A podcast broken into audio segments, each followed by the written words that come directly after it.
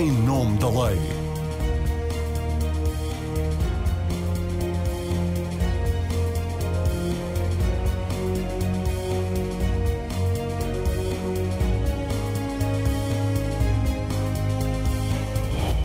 Olá, boa tarde. Os deputados aprovaram esta semana a despenalização da morte medicamente assistida, seja através de suicídio assistido, seja por eutanásia. A administração de fármaco letal pelo médico ou profissional de saúde devidamente habilitado para o fazer. Foi rejeitada a proposta do Chega de realização de um referendo. Os quatro projetos que baixam à Comissão da Especialidade representam na prática um alargamento da possibilidade de recurso quer ao suicídio, quer à eutanásia, porque, ao contrário da versão anteriormente aprovada, que foi vetada pelo Presidente da República, deixa cair o conceito de doença fatal.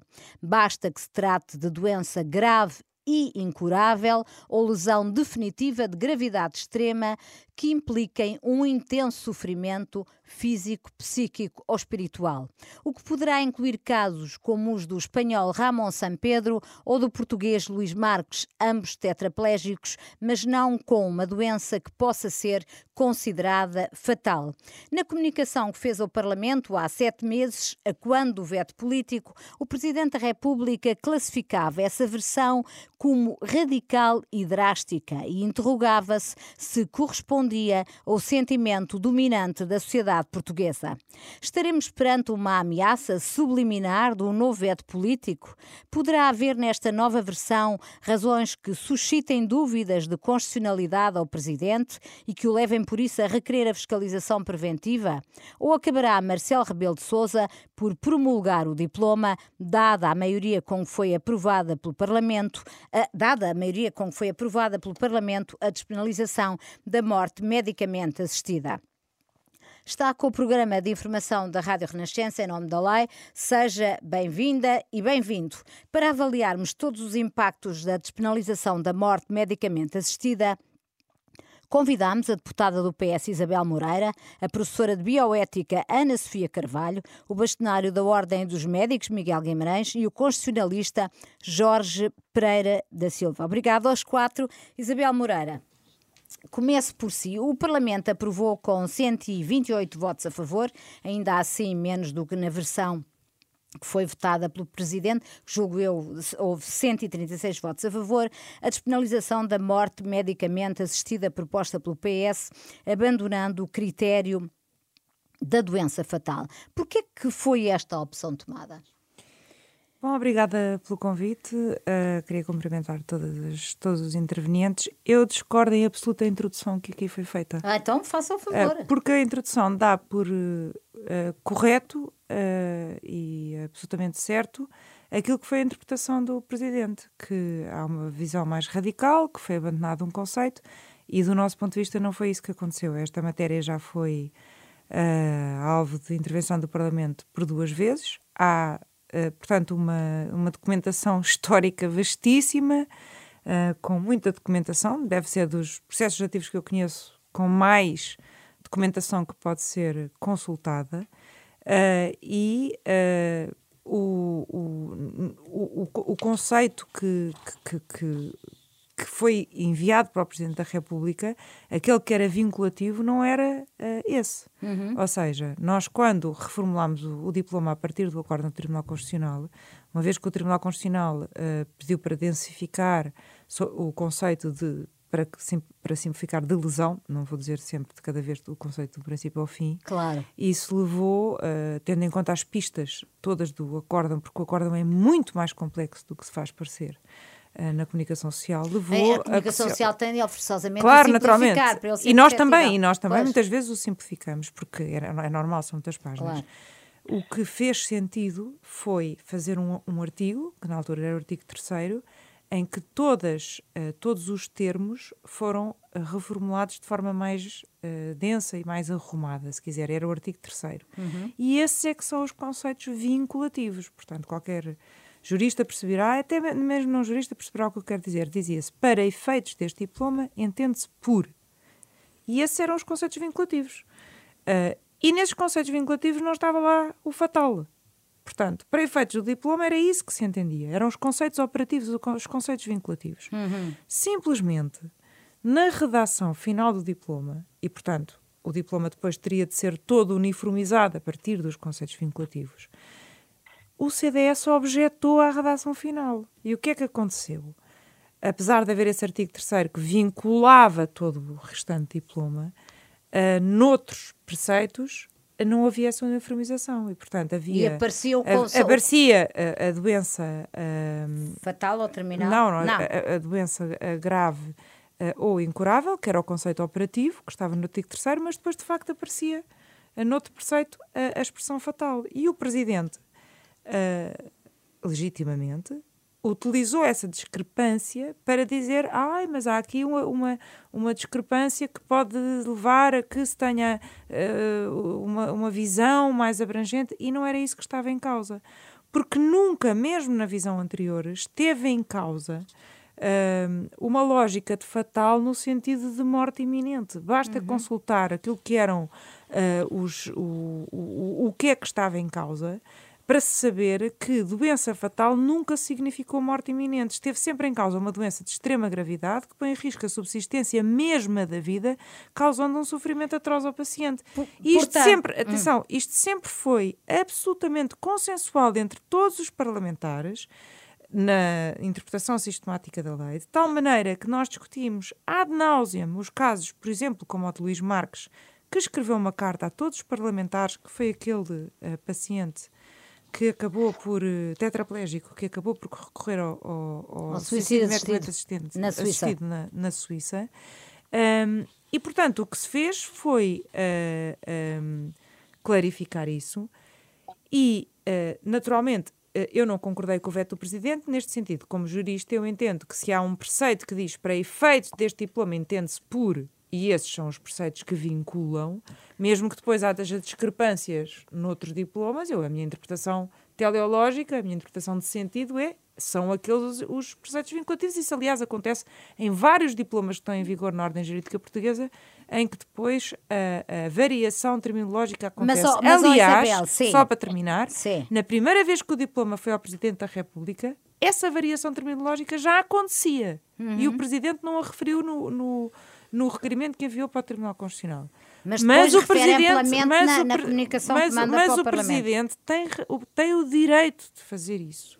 Atenção, está no seu direito. Claro. E aquilo que, que nos cabe fazer, e é uma oportunidade, uma vez que o CDS usou dessa prerrogativa, já agora para explicar a quem nos está a ouvir, na, na, redação final, os partidos só têm direito a objetar à redação final se faltam à reunião da primeira comissão. E o CDS propositadamente oh. faltou para objetar à redação final. Oh, Isabel, e, portanto, isto sim. foi uma oportunidade para nós, neste momento, fazermos, então, definitivamente, a, a, a uniformização dos, dos, dos conceitos, como já ela já estava feita, clarificando para que não haja dúvidas, uh, e aí indo, indo um pouco ao encontro das preocupações do, do Presidente, que é em vez de ser doença uh, grave ou incurável, dizer-se que é doença grave e incurável. Portanto, aí fecham, e, digamos, aí e, fecham e, uni, e uniformizar. Fecham, dizer, fecham, não é alternativo, do é ponto de vista, não é? Do ponto de vista depois Mas... da definição que lá está, a definição do meu ponto de vista antigamente já era, já era, já era isto, essa. o sentido. Mas, Mas se quiser, fizemos essa precisão e, e, e, e as e cada palavra e cada letra tem muita importância. Mas, mas explica às pessoas, Isabel, porque é muito importante. Essas Sim. questões jurídicas são relevantes e o Em Nome da Lei também as quer analisar, mas explique às pessoas situações de doença incurável, mas não terminal, que implicam uma dependência de terceiros, tais como situações de deficiência, é, é claro que o espírito do legislador é que possam recorrer à morte medicamente assistida. Nós temos neste momento, no espaço jurídico que, a que pertencemos e cultural, cada vez mais países com uh, estas situações. Uh, Bélgica, Luxemburgo, Países Baixos, Suíça, Espanha. E na, nestes países todos, o que acontece é isto. E ao contrário do que acontece em Portugal, em muitos destes países, uh, a eutanásia ou suicídio, ou o suicídio assistido foi consagrado, não porque o legislador quis, mas porque, apesar da inércia do legislador, o Tribunal Constitucional o impôs. Em Itália aconteceu isso uh, e noutros países também aconteceu isso. Mas, no Canadá, recentemente, só se permitia a morte medicamente assistida no caso de morte iminente. E o Supremo Tribunal do Quebec disse que era inconstitucional isto acontecer. Mas, porque disse que há aqui, há aqui uma, uma situação de desigualdade. Porque repare, se uma pessoa estiver com uma situação absolutamente incapacitante, de sofrimento insuportável, eh, de doença grave eh, e incurável, mas não estiver com morte iminente, ou seja, não, não, não estiver, se quiser, a saber que vai morrer daí a um mês, por exemplo, ou dois meses, um prazo destes, mas estiver numa situação destas e essa pessoa não puder autodeterminar a sua morte, mas uma pessoa que estiver na situação que eu acabei de escrever, poder autodeterminar a sua morte, o que este tribunal vai dizer é que isto é inconstitucional porque viola o princípio da igualdade. E por isso é que todos estes países têm uma solução como a que nós aprovamos hoje, por uma maioria superior à maioria necessária uh, para, uh, por exemplo, ultrapassar um veto do Presidente da República. Portanto, é uma maioria muito Acha que a, a, possibilidade de um, de um, novo veto político não, não se coloca da parte do Presidente claro da República? Claro que se coloca e longe que... de mim, longe de mim, uh, fazer qualquer consideração sobre os poderes do Presidente da República perante aquilo que formalmente não deixa de ser um novo diploma. Uhum. Portanto, o Presidente tem todos os seus poderes intactos. Pode enviar para o Tribunal Constitucional, pode votar politicamente, pode enviar para o Tribunal Constitucional, imagino que o Tribunal Constitucional diz que não é inconstitucional, pode votar politicamente e pode promulgar. Poderes do Presidente estão intactos. Antes de, de passar ao, ao, Jorge Pereira da Silva para vermos as questões eh, constitucionais, uh, aqui duas perguntas que eu tenho que lhe fazer, porque são perguntas que, que, que, que têm sido suscitadas por muita gente. Uma delas tem que ver com o facto desta questão da despenalização da eutanásia, sendo uma questão tão relevante para o Partido Socialista, nunca ter constado dos programas eleitorais e dessa forma ter ficado arredado do, do debate eleitoral, quando seria uma boa oportunidade para ser discutida de uma forma mais ampla uh, esta questão. Porquê é que este tema nunca fez parte dos programas eleitorais? Ora bem, apesar de nós termos eh, aprovado em Comissão Nacional e termos levado ao Congresso, portanto é uma matéria que está aprovada programaticamente pelo Partido Socialista, portanto não há dúvida nenhuma quanto a isso e termos feito a promessa no momento em que não foi possível ultrapassar o veto do Presidente da República que voltaríamos a apresentar, portanto, penso que não, há, não havia dúvidas nenhumas na cabeça de ninguém que o apresentaríamos. Nós temos uma posição no Partido Socialista que é nós só colocamos matérias no programa uh, eleitoral uh, que sejam de disciplina de voto, porque é o único caso em que temos disciplina de voto. Uhum. E uh, nesta matéria não há disciplina de voto. Outra questão que sentido faz, que é uma questão que muita gente coloca, o legislador estar à procura de encontrar uma solução para aqueles que, tendo um sofrimento intolerável, não querem continuar a uhum. viver, para a qual se dá resposta aqui com a eutanásia e com, isso, com o suicídio assistido, e continuar a deixar à porta dos cuidados paliativos tantas e tantas pessoas que, embora uhum. sofrendo muito, por imperativos éticos, religiosos ou quaisquer outros, não querem a opção da morte e querem chegar ao fim, quando o fim chegar, mas com dignidade e conforto. Eu penso que são questões completamente distintas, ou seja, eh, aliás, no próprio diploma se prevê que tem de ser dada a hipótese de cuidados mas paliativos. Não é, mas não é, não é. Uh, ou seja, não repare, é. uh, há muitos casos, e hoje houve uma intervenção muito interessante do deputado Alexandre Quintanilha, em que os cuidados paliativos nem se colocam. Ou seja, há situações de sofrimento enorme, e o sofrimento é um conceito difícil de claro. definir, em que não há uh, alívio com os cuidados paliativos. E, portanto, os cuidados paliativos não andam necessariamente a par com as situações em que as pessoas querem recorrer à eutanásia, ao, ao suicídio Mas a situação dessas pessoas tem de preocupar o Partido Socialista e tem de preocupar Não, com certeza, mas o que eu estou a é? dizer é? é? que eu posso fazer um debate sobre a eutanásia, suicídio medicamente assistido, e o suicídio assistido que uh, não tem necessariamente a ver com o debate dos cuidados paliativos. Mas o custa estive... é que essas pessoas sejam deixadas para trás, Isabel. Mas essas é um... pessoas cuja opção não, não é morrer. Não, mas repare, mas isso, não, é, isso é um, é, não é o mesmo debate. Ou seja, eu penso que o Partido Socialista e todos, todo o Parlamento e o Governo não podem desistir de termos uma rede nacional de cuidados paliativos. Mas também sei que se tivéssemos uma rede 100% de cuidados paliativos, a eutanásia continuaria a fazer sentido. Ou seja, uma coisa não escolhe a outra. São, não, não, não, não é mas, por não haver, por não termos uma rede de 100% estamos, se calhar, a legislar para, para, para meia dúzia de casos, uh, não, não, deixando à porta dos cuidados paliativos tantas e não, tantas pessoas. Não, isso, se me permite, é um, é um discurso perigoso e não é... Uh, Eu não estou, não é, não, é, não é verdade. Uh, não é, estamos a, a, legislar para uma meia dúzia de casos e estamos a, como se fossem uh, contas de mercearia. São uhum. vidas reais. Claro que sim. São pessoas concretas, pessoas que nos têm escrito e falado connosco nos últimos oito anos. São pessoas, muitas delas, aliás, que recorreram a cuidados paliativos e que não, e que não lhes serviram os cuidados paliativos. São pessoas que estão à espera que parem de dizer por elas qual é que é a sua autodefinição de dignidade, de sofrimento e que querem poder escolher sem que quem as ajude seja perseguido com uma pena de prisão. Eu... E estas pessoas valem uhum. e têm direito a uma resposta. E a resposta não é muito difícil. É uma resposta de construção de um diploma jurídico que passa por uma despenalização e é uma resposta de política criminal. É perguntar-nos faz ou não faz sentido independentemente de uma questão fundamental que podemos discutir, que é os cuidados paliativos, claro, pois, faz pois é, não, é claro que é, claro que é, que é, mas faz ou não faz sentido manter no Código Penal a perseguição penal, ou seja, com uma pena de prisão a quem ajude pessoas que estejam nestas circunstâncias específicas delineadas por estes tá, Está claro o, o, seu raciocínio. Uh, Jorge Pereira da Silva, enquanto constitucionalista, qual é a apreciação que faz da versão aprovada esta semana pela Assembleia da República? São várias. Uh, vê, sim, sim, mas são, são, parecidas, são muito parecidas. Vê algum fundamento para o Presidente requerer a fiscalização preventiva, e sendo tanto quanto parecidas, quanto obtiveram praticamente o, o mesmo resultado na, na votação? Jorge. Muito boa tarde, antes de mais, cumprimento uh, todos os presentes. Uh, eu gostava de dizer, antes de mais, que me parece a fiscalização preventiva inevitável. Uh, eu não creio que se justifique muito estar a discutir aqui aquela versão final uh, que foi enviada para o Presidente da República e que este vetou. Foi claramente uma precipitação da Assembleia da República que queria ainda deixar esta questão decidida na, na legislatura anterior e, portanto, Uh, não teve o cuidado devido na, na redação do diploma, não, não, não, importa agora saber de quem é que foi a culpa.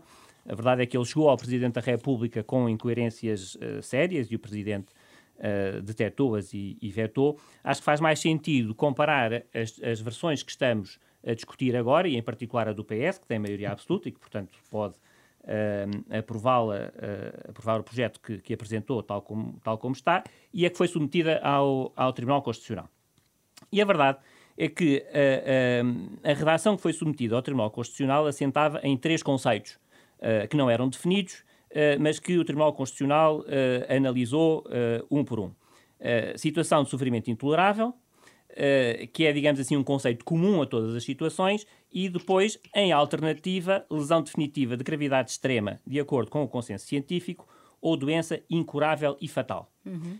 destes três, o Tribunal Constitucional só considerou inconstitucional um, o conceito de lesão definitiva de gravidade extrema, de acordo com o consenso científico. Os outros dois passaram. Uh, e, portanto, se uh, o legislador quisesse uh, seguir em frente, acolhendo aquilo que foram as, as, sugestões, a decisão é uma decisão que se diz apelativa, porque houve várias sugestões ao longo do texto do acórdão, se o legislador quisesse fazer isso, mexia única e exclusivamente no conceito de lesão definitiva de gravidade extrema, de acordo com o consenso científico. E não foi isso que o legislador agora fez. fez. O legislador uhum. mexeu nos três conceitos. Uh, não mexeu na letra do primeiro, mas apresenta uma definição uh, que acaba por lhe alterar a substância. Uh, mexeu na letra do segundo, onde dizia a lesão definitiva de, gravi de, gravidade extrema, de acordo com o consenso científico, desapareceu a parte final. Não é uh, por aí uh, que, que, está o, o, problema maior, mas, sobretudo, depois mexeu no outro que o Tribunal Constitucional ehm, não, tinha, uh, não tinha analisado com grande profundidade, precisamente porque estava lá a palavra fatal. Uhum. Uh, e, portanto, era evidente que a pessoa em causa iria morrer, uh, digamos assim, uh, inevitavelmente, e eu diria mais até a breve trecho.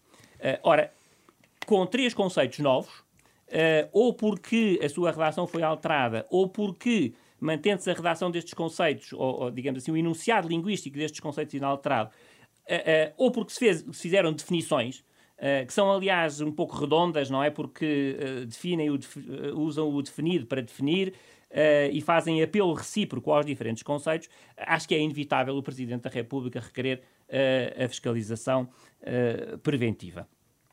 aliás, eu chamo a atenção para o seguinte. Ehm, o, na, nova, na nova redação, e aqui cinjo ao, ao projeto do PS, ehm, diz-se que a, mor a morte medicamente assistida uh, ocorre por decisão de, de, da própria pessoa em exercício do direito fundamental à autodeterminação e livre desenvolvimento da personalidade. Só esta afirmação, uh, só esta afirmação tem um, um profundo alcance. Uh, porquê? Uh, porque a invocação da autodeterminação é um argumento que prova demais. E prova demais porquê? Porque, em última análise, gerará a própria inconstitucionalidade de todos os requisitos. Uh, aliás, em sintonia com decisões de outros tribunais constitucionais, uh, em particular do alemão, que vem dizer apertar demasiado o acesso à eutanásia põe em causa o direito à autodeterminação. Deixando na sombra que há aqui um outro direito que está em causa, que é o direito à vida e a obrigação que o Estado tem de proteger o direito à vida. Em particular, é uma obrigação mais intensa uh, ou tão mais intensa quanto mais frágeis são as vidas que estão em causa. Oh Jorge, deixe-me só clarificar uma coisa. Embora o, o, o, Tribunal Constitucional, num acordo onde o Jorge foi de resto amplamente citado, o Tribunal tenha considerado que não é inconstitucional a eutanásia uh, e o suicídio medicamente assistido porque não põe em causa o princípio da inviolabilidade da vida, há muita coisa, do seu ponto de vista, então, que o Tribunal Constitucional tem para analisar uh, de, deste, relativamente a este diploma? Eu acho que neste momento tem que analisar de novo os três conceitos, uh, um por um. Uh, e eventualmente até outras questões uh, que outros, outros preceitos do diploma suscitam. enfim, por exemplo, é, é, é preciso ver que aquilo que suscitou a decisão de inconstitucionalidade do Tribunal Constitucional foi a expressão gravidade extrema. Uhum. E a verdade é que a expressão gravidade extrema, agora, não aparece junto da doença incurável, mas aparece. Na lesão definitiva. Uh, não, hum. aparece doença grave. Ou seja, hum. se gravidade extrema não foi suficiente para que o conceito passasse no Tribunal Constitucional, eu diria que, por maioria de razão, doença grave também não será. Uh, e, portanto, na, na, versão que o Tribunal Constitucional analisou, havia dois, dois conceitos que eram especialmente problemáticos. Agora há três. Agora há três. Oh, e, e, e, Conclua, Jorge. E, e de facto, um, acho que, que, que é uh, inevitável um, uma, uma fiscalização preventiva. Uh, e queria discordar também da, da, enfim, da, da afirmação uh, da senhora deputada Isabel Moreira quando diz que os cuidados paliativos são outra discussão. Não são. Também são esta discussão. É claro que os cuidados paliativos têm enfim, uma dimensão que não tem a ver com a eutanásia, mas também tem a ver com a eutanásia. Porquê? Precisamente porque o princípio da autodeterminação, ou o direito à autodeterminação, permite ou exige uma escolha, uma escolha que seja uma escolha razoável. E, portanto, a pessoa em, em, em sofrimento intolerável não pode ser confrontada com a seguinte alternativa: ou continua a sofrer, ou então a eutanásia. É, é, é, o princípio da autodeterminação significa que a pessoa tem que ter uma escolha entre estas duas alternativas. Não, não, é? não uma terceira via. que eu disse, por isso é que está lá no terceira, diploma que tem que ter direito a, e o, diplo, e, o, e o diploma é, de facto, uh, uh, muito curto. Um, diz uh, ao doente é sempre garantido querendo acesso a cuidados paliativos. E nós sabemos que isto não existe. Uh, a lei de base de, de, dos cuidados paliativos é uma lei meramente organizativa. Um, há um outro diploma de 2018 eh, mas em nenhum sítio se garante o acesso universal uh, automático a quem requeira cuidados intensivos, uh, paliativos. Um, ehm, e, e, e, aparentemente acho que, tal como as coisas estão, alguém que queira cuidados paliativos pode dizer, pode, pode candidatar-se à eutanásia para efetivamente ter este, este direito. E eu acho que não podemos aqui ignorar a realidade um, ehm, e dizer Uh, uh, bom, uh, a lei garante. A lei garante, mas nós sabemos que a realidade é muito diferente, é muito diferente. daquilo que está aqui na lei. Miguel Guimarães, bastonário da Ordem dos Advogados, qual é a apreciação que faz do diploma, agora aprovado na Generalidade para a despenalização da morte medicamente assistida? Não sei se quer pegar nesta ponta de se a discussão sobre os cuidados paliativos é outra discussão ou faz parte desta, desta mesma discussão. Eu não disse nesse sentido, mas Podem Muito continuar obrigado. a fingir que eu disse nesse sentido, mas eu não disse nesse sentido. Muito obrigado, Maria. Uh, antes de mais, quero cumprimentar todos os presentes uh, e agradecer o convite para estar aqui hoje convosco. Uh, Deixe-me dar-lhe aqui uma nota que eu acho que é fundamental. É evidente que os cuidados paliativos são importantes, por isso é que existem, existem em praticamente todos os países, e o acesso aos cuidados paliativos devia ser considerado um direito fundamental, o que não acontece neste momento em Portugal, na medida em que apenas 20% das pessoas, segundo os dados uh, que estão publicados, uh, têm neste momento acesso a cuidados paliativos. É evidente que os cuidados paliativos não são tudo, porque uh, o mais importante quando nós estamos a tratar um doente é a forma como estamos a tratar, a assistência que lhe damos, o humanismo como tratamos, a empatia que conseguimos estabelecer com os doentes, e isso é absolutamente fundamental para que as pessoas possam uh, ter, uh, enfim, uma morte mais, mais serena, mais tranquila, com o apoio da família, etc. Nós temos aqui vários problemas em cima da mesa que eu acho que é importante falar neles. Primeira, primeira questão, uh, os núcleos familiares estão a desaparecer, é verdade. Isto é, cada vez menos as pessoas têm o apoio das famílias. Portanto, a organização que existia há muitos anos atrás das famílias hoje uh, é frágil e muitas vezes nem sequer existe porque as pessoas estão separadas, os, as pessoas mais novas fazem a sua vida, saem, vão para outros sítios. Ó, oh, doutor e... Miguel Guimarães, e muitas vezes não é possível às famílias ter na, na, em casa pessoas que estão em situação eu, eu, terminal eu, de grande dependência, não é? Não, já lá vamos, eu sei que sim. Mas este é um princípio fundamental naquilo que é a organização do nosso sistema de saúde e, se quiser, o apoio que nós damos às pessoas mais frágeis nomeadamente a pessoas que tenham doenças mais graves e que precisam de mais atenção naturalmente. E uh, eu julgo que uh, esta questão da, da, morte antecipada, ou morte medicamente assistida, como, como tem sido dito, eu prefiro falar em morte antecipada, uh, é uma questão que coloca sempre sérias dúvidas, porque é verdade que estamos a falar, e, e, a, e a doutora Isabel Moreira falou nisso, a senhora deputada, que é a questão da liberdade, da, da, do direito à autonomia, etc. Mas também é verdade que nós temos que garantir eh, às pessoas aquilo que é um direito fundamental, que é um direito humano, que é o direito à vida eh, e o direito a poder, obviamente, dentro de determinado tipo de, de indicadores, de parâmetros, poder escolher aquilo que quer fazer de forma informada. Hum. Agora, eh, é óbvio que eh, a questão da eutanásia, eh, em particular, do suicídio assistido também, mas há uma diferença entre suicídio assistido e eutanásia, que a eutanásia envolve sempre duas pessoas, embora o suicídio assistido também envolva, de forma ainda que indireta, mas a eutanásia depende sempre da vontade de quem quer ser eutanasiado e eh, tem que ter a colaboração ativa, direta, de uhum. um profissional de saúde, neste caso. Certo. Seja o médico, seja outro profissional de saúde. Eh, e isto eh, também não é fácil. Eh, eu lembro-me que alguns colegas meus que foram confrontados com situações destas não são situações simples. Hum. São situações muito complexas. Mas, mas a lei garante o, o direito à objeção de consciência aos médicos e, e, sim, e, e elimina a responsabilidade disciplinar. Isso não são garantias suficientes para, para os médicos? Eh, não é uma questão de ser garantias suficientes para os médicos. Eh, eu aqui estou a falar de uma forma mais abrangente. Eu estou, eu estou a pensar na questão eh, de. É óbvio que há sempre médicos que estão de, estarão disponíveis, enfim, há médicos que já o disseram publicamente, para participar neste tipo de processos. Mas a verdade é que este processo não é um ato médico, isto é inquestionável, nós, nós sabemos disso, não está relatado em lado nenhum, em nenhum, em nenhum livro de texto, em, seja onde for, quer dizer, não é? Uhum. Uh, e, portanto, estamos a fazer um ato que não é propriamente um ato médico, não é? Portanto, e é preciso ter a noção também disto e as pessoas sabem disso. É evidente que, havendo despenalização, uh, a despenalização funciona, quer a nível, a nível jurídico, funciona também em termos disciplinares, porque não tendo nós que alterar o nosso código deontológico, porque o código deontológico é próprio da profissão, eh, não é definido eh, naturalmente pela, pela, pelo, pelos políticos, não é definido pelos próprios médicos. A verdade é que o facto de ser despenalizada uh, a prática da eutanásia, obviamente que em termos disciplinares uh, os médicos terão também despenalização e, portanto, os médicos que entenderem praticar a eutanásia poderão fazê-lo. Agora, é evidente que nós temos um caminho muito grande a fazer que não fizemos. Eu ainda ontem ouvi um debate em que estavam a participar alguns colegas meus, eram quatro colegas que estavam lá, um psiquiatra, um hematologista, eh, um oncologista, e um oncologista médico e uma pessoa especialista em, em, em cuidados, em, em, cuidados paliativos.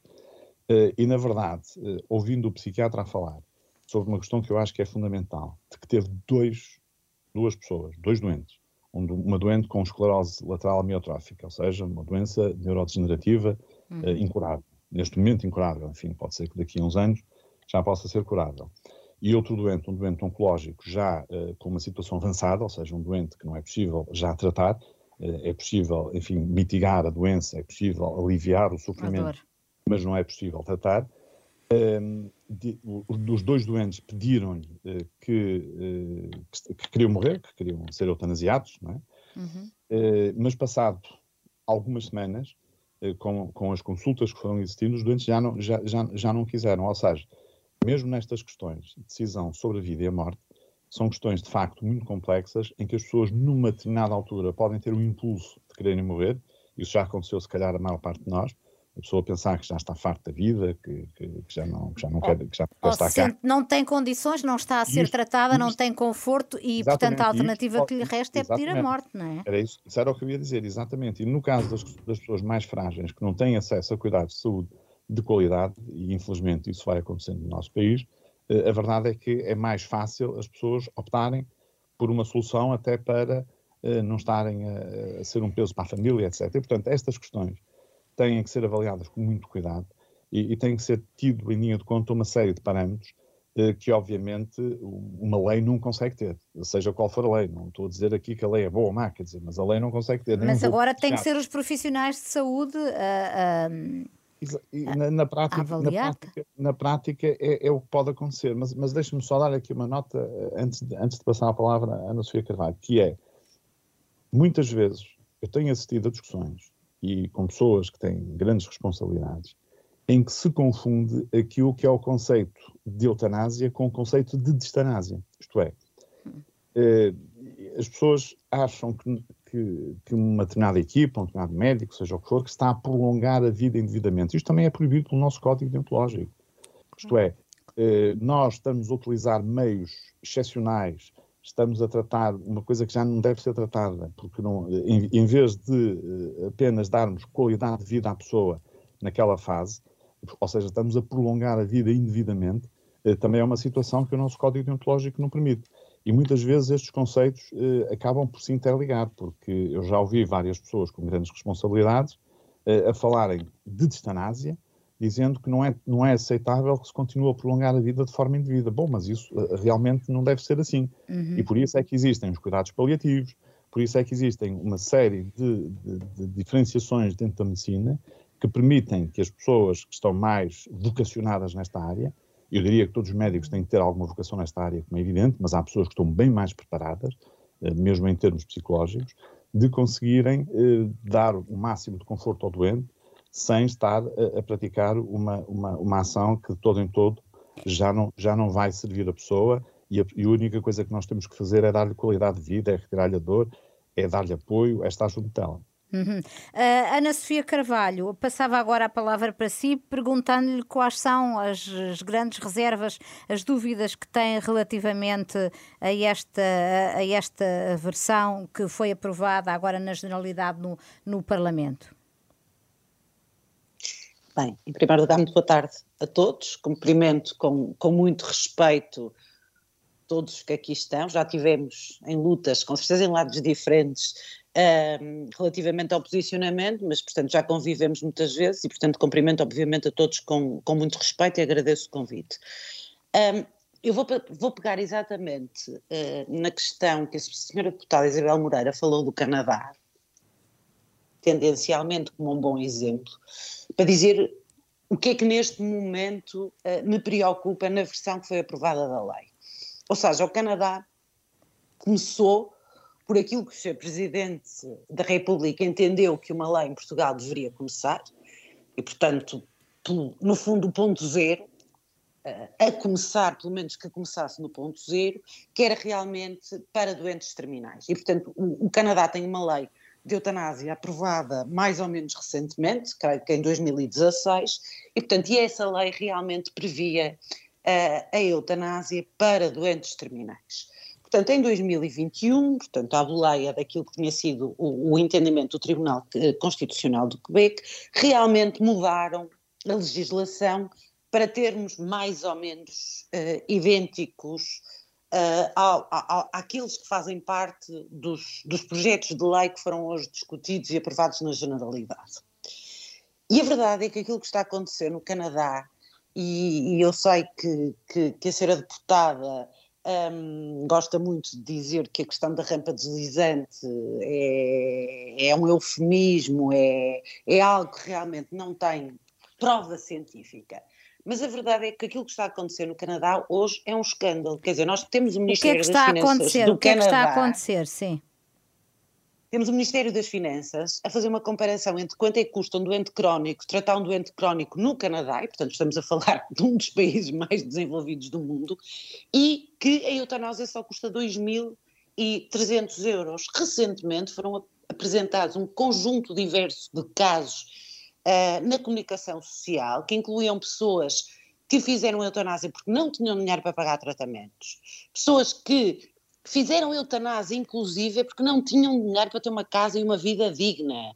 O título dos jornais, e portanto não são jornais uh, de natureza uh, ou, ou, ou, são jornais generalistas, é que realmente a eutanásia está. Uh, o Canadá está a aprovar a eutanásia nos pobres e nos tristes. Oh, Ana Sofia Carvalho, mas é deixe-me perguntar, deixe-me perguntar-lhe a, a, a, legislação que foi aprovada na generalidade, ainda vai agora ser Sim. trabalhada, mas deverá ser no essencial aprovada, a, a decisão da morte tomada de forma livre e consciente passa por uma série de crivos, o médico orientador, um médico especialista, Sim. em caso de dúvida, um médico psiquiatra, e no final ainda tem de haver parecer positivo. Não, o psiquiatra, o psiquiatra é outra das em caso de dúvida, não é? Me, me, me, incomoda eh, muito é que realmente uma pessoa que, que, vai morrer, não é que tenha uma doença mental, obviamente que não é essa a questão, mas que realmente está muito vulnerável do ponto de vista psicológico, uh, tem que estar. E, portanto, não, a não obrigatoriedade um, do envolvimento de um psiquiatra é realmente algo que me incomoda. Depois outra a coisa... A lei é fala um bocadinho... também em assegurar acompanhamento psicológico, que o profissional de saúde, que eu também não vejo como é que haja condições não, no Sistema não. Nacional de Saúde para que isso aconteça. Também não, eu também não. Um, mas outra coisa é, é realmente, quer dizer, esta contradição, é, é um bocadinho uma contradição de termos, quer dizer como é que realmente o, o, grande objetivo da lei é permitir que a, que a pessoa se autodetermine numa linguagem jurídica, uh, que seja verdadeiramente autónoma numa linguagem mais ética. E, portanto, sobre si, sobre a sua vida e a sua morte, que tenha o poder de decidir. Mas ela verdadeiramente não tem o poder de decidir. Quer dizer, quem tem o poder de decidir são os médicos, que, tal como consta no parecer que deram, não querem decidir sobre nada. Portanto, há aqui uma contradição, porque o parecer dos médicos é vinculativo. A pessoa pode dizer realmente que quer morrer, que quer morrer, mas se os médicos disserem esqueça lá. Portanto, há aqui, há aqui um é conjunto de circunstâncias. Eu já vou, já vou pedir aqui à Isabel que esclareça isto, esta questão de, de ficar dependente do, do paciente. E depois eu só queria, só queria dar uma nota relativamente à ligação entre os cuidados paliativos. Quer dizer, eu acho que não há coincidências. É um bocado equilibrado. Pera, oh, Isabel, mas está bem, mas a Isabel não, falou amplamente nós fomos também. avisados que a Isabel ia ter mais tempo. Nós fomos avisados que a Isabel ia eu ter mais tempo. Eu não fui avisada de nada. Não, eu, eu disse que queria dar mais tempo à Isabel, uma vez que Penso que, é normal, que ela tivesse de alguma forma isolada na posição que, que, tem relativamente aos outros participantes claro. no, no debate. Só, só por aí. Mas então pedia-lhe que, que, que, terminasse com a questão dos cuidados Sabe, paliativos, era, era porque gostava que, que, a Isabel respondesse a esta questão. E quer dizer, ontem nós recebemos um relatório. Eu, eu, não me deixa de chocar. E quer dizer, eu sei que a Isabel, que a deputada se sentirá também incomodada, como eu me sinto relativamente a isto, mas Aqui? aquilo que dizemos, quer dizer, 25% dos doentes não foram, não tiveram cirurgias oncológicas a tempo para lhe realmente uh, permitir fazer face a um problema oncológico grave. 25% dos doentes. Portanto, estes doentes são doentes possivelmente tão metastizados, portanto, a cirurgia já não vai ser possível e, portanto, vão certamente precisar dos cuidados paliativos que não existem e, portanto, vão estar aqui numa situação, possivelmente precisam de consultas de médico de família que não conseguem obter e, portanto, vão estar nesta situação de, de desgaste uh, gravíssimo. E, quer dizer, e no dia seguinte vamos discutir a eutanásia, quer dizer, choca, não me deixa. Oh, não, oh, Ana Sofia Carvalho, mas deixe-me deixe esclarecer, como professora de bioética, as suas Sim. dúvidas são sobretudo que não haja uma alternativa para dar a estas pessoas, porque não existem cuidados de paliativos em Portugal que possam abranger todas as pessoas que deles precisem, ou tem uma, uma, uma, uma, uma dúvida, uma questão de base relativamente à, à legalização da eutanásia e do suicídio medicamente assistido. Tem claramente fica... uma, questão, uma questão de base, mas uh, eu sei que, que, possivelmente não acreditam, mas eu faço um esforço muito grande para perceber se pode haver uma lei que cumpra realmente a proteção daqueles eh, que são mais vulneráveis. E verdadeiramente, quer dizer, eu acho que partindo de um pressuposto não ético, é muito difícil que uma lei realmente consiga proteger aqueles que precisam verdadeiramente ser protegidos. E, portanto, no fundo, não deixa de ser as duas coisas, e quer dizer, eu acho que não é porque, pela nossa posição ou pelas nossas convicções, que não conseguimos olhar para as coisas de uma forma um bocadinho Uh, um bocadinho, não, de, uma forma científica, quer dizer, olhar para as coisas de uma, de uma, forma mais objetiva possível. E, portanto, obviamente que independente da minha posição individual, é esse o esforço que eu faço não poderia ser de outra forma. Nenhuma discussão ética pode ser feita se realmente nós partimos de pressupostos que não são pressupostos que de alguma forma estão, estão estruturados uh, em, prova, em prova científica e em estudo, obviamente. Uh, uh, Isabel Moreira, estas duas questões, uma da rampa deslizante, que é uma questão importante, e outra esta de que a Ana Sofia Carvalho falou que de facto o livre-arbítrio não, não existe porque fica sempre dependente do parecer dos, dos médicos. Eu, eu, se pudesse responder um bocadinho às várias coisas, como foram três mas, pessoas. Sim, mas é que não. Eh, mas vamos. Eh, siga é esta ordem. Sim, siga esta ordem, Isabel, e depois tentará responder. É não vai poder responder a tudo. Pois, é que é muito difícil, como são três pessoas, uh, são ditas várias coisas em várias frentes. É que eu queria rebater todas. Se calhar, pronto. Está bem? Então, se, não me, se, eu não posso rebater no todas. Essencial, no essencial. Então, o essencial. Primeiro, eu acho que é muito importante a questão dos cuidados paliativos, de facto. É evidente que é muito importante. E eu, quando eu disse que as questões não são, não são uh, necessariamente juntas, é neste sentido. Uh, um país com 100% de cuidados paliativos deve ter uma lei de eutanásia. É neste sentido. E, portanto, uh, há muitas pessoas que querem uh, o suicídio assistido, a morte medicamente assistida, a eutanásia, vamos simplificar aqui num debate sem o rigor dos conceitos, porque uh, não é uma questão de cuidados paliativos e ainda assim deve estar sempre prevista a, a possibilidade de recurso a cuidados paliativos. Também há uh, pessoas que são colocadas em cuidados paliativos sem grande opção. Isso é um debate que também não é, não é tido. E eu acho hum. muito injusto dizer-se que nós fazemos isto porque não queremos saber dos cuidados paliativos, porque isso é tão manicaísta e tão duro de se ouvir, como eu dizer que, bom, também uh, as pessoas que só falam dos cuidados paliativos estão à procura, uh, também estão a querer beneficiar, como aquelas pessoas que, que, que, falam das pessoas que lucram com os cuidados paliativos. Eu penso que todos nós queremos cuidados paliativos, acho que podemos assentar nisso. Todos queremos cuidados paliativos, não é isso que está em causa.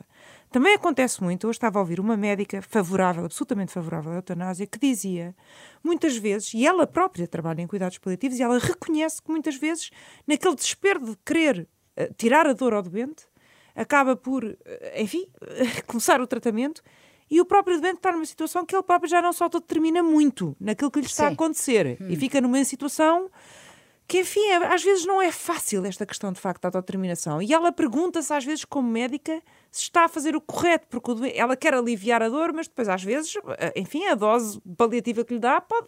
Acelerar a pode, morte, claro. Não é isso, pode perder, por exemplo, funções cognitivas, ah. porque nós ganhamos muitos anos de vida com a ciência, é muito bom isso. Mas muitas vezes o acréscimo que tivemos de vida não corresponde, um, aquele número final às vezes não corresponde à, à, qualidade ou à dignidade que nós queremos ter. Isto é um debate muito complexo, isso não há dúvida nenhuma. Por outro lado, a questão dos conceitos. Os conceitos são diferentes porque a leitura do acórdão do Tribunal Constitucional é muito complexa. Não é uhum. é assim tão fácil. Tem que se ler o corpo do acórdão e tem que se ler de forma cruzada aos votos vencidos. E é por isso que isto está feito desta maneira. Em relação ao, ao, ao que foi dito relativamente à decisão do doente, é, para mim, inaceitável dizer-se que a decisão não é do doente. É evidente que a decisão é do doente. Não há eutanásia, não há suicídio assistido sem a decisão ser livre, autónoma, segura do doente. Porquê é que tem de intervir um médico? Porquê é que tem de intervir pareceres? Porque senão seria inconstitucional. Porque nós temos um quadro constitucional, nós temos que respeitar as balizas da dignidade da pessoa humana nós temos que respeitar as balizas do valor objetivo que tem a vida humana. Portanto, uhum. se fosse só, olá, boa tarde, onde é que nós estamos no hospital tal, eu quero ser eutanasiado, ponto. Isto não é, Sim, é evidente, não, não, é evidente que era inconstitucional. Claro. Mas a decisão é evidente que é a decisão do doente. Nós, qualquer pessoa que estuda direito constitucional, sabe que tem que haver balizas. E, portanto, mas a decisão é do doente. É o doente que decide na sua autonomia que quer a eutanásia. Mas se fosse apenas eu quero a eutanásia, ponto, e, e, não houvesse passos e não houvesse limites, fosse absolutamente ilimitado, é evidente que era inconstitucional, porque há limites. E o limite, se quiser para simplificar, é a dignidade da pessoa humana, e isto tem consequências jurídicas complexas, foram amplamente debatidas durante estas. Vamos na terceira legislatura, o, o, o acervo documental está lá. Por outro lado, é evidente que o direito à vida é essencial, mas o que se nós debatemos, e isso está também no acordo do Tribunal Constitucional, é se nós podemos, em todos os casos, proteger o direito à vida contra a vontade do próprio. Hum. E é isso que nós estamos a debater aqui. E isso é essencial.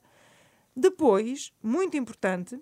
Tenho que terminar, Isabel. Muito importante, a questão da rampa de deslizante é precisamente uma das vantagens de sermos muitas vezes dos últimos, não sermos os primeiros a legislar, é olhar para os defeitos das outras leis e para as qualidades das outras leis. E porquê que a nossa eu evita acho, esse... Eu acho que a nossa lei é uma lei extremamente cautelosa. Mas nós temos sido muito atacados por pessoas favoráveis à eutanásia para esta lei ser rígida demais. Por ter muitos passos, por ser preciso um médico orientador, depois se é preciso parecer do médico especialista, depois se o médico especialista entender que a pessoa tem alguma perturbação tem de ir ao psiquiatra, depois entender, depois, depois ter todo, aquele órgão que está lá previsto, etc. Portanto, nós temos sido atacados pelos, é, ou, ou, seja, muitas das pessoas que são favoráveis, porque a pessoa é sempre presa por uma coisa ou por outra, claro, não é? Claro. Atacam-nos por ser defensiva demais. Aquilo que foi dito aqui em relação a, ao Canadá, eu não vou comentar porque eu não leio fake news da All Right. Porque eu ontem também ouvi que no Canadá estão, cito, a executar deficientes. E eu sei de onde é que vêm essas notícias. E, portanto, eu peço desculpa, mas eu não vou comentar isso. Oh, oh, eu, mas não são eu, fake eu, são. São é Spectre, peço, peço, Guardian, peço, peço desculpa, são... peço desculpa, mas não estão a executar deficientes, nem estão, nem estão. Que... Agora, em relação à rampa deslizante, eu gostava de dizer uma coisa, que é, pela argumentação que eu já vi aqui, na verdade, não era possível fazer uma lei de eutanásia em Portugal. Portanto, era possível fazer uma, uma lei de eutanásia em Espanha, Itália, na Alemanha, por aí fora, mas em Portugal não era. A rampa deslizante foi usada no, no momento em que nós discutimos a IVG. As hum. mulheres iam todas abortar. O que é que aconteceu? Diminuiu a IVG. A rampa deslizante foi utilizada na altura em que nós despenalizámos o consumo de drogas. O que é que foi dito? Portugal ia ser o paraíso da droga. O que é que aconteceu? O consumo diminuiu e tem sido uma, uma lei elogiada internacionalmente.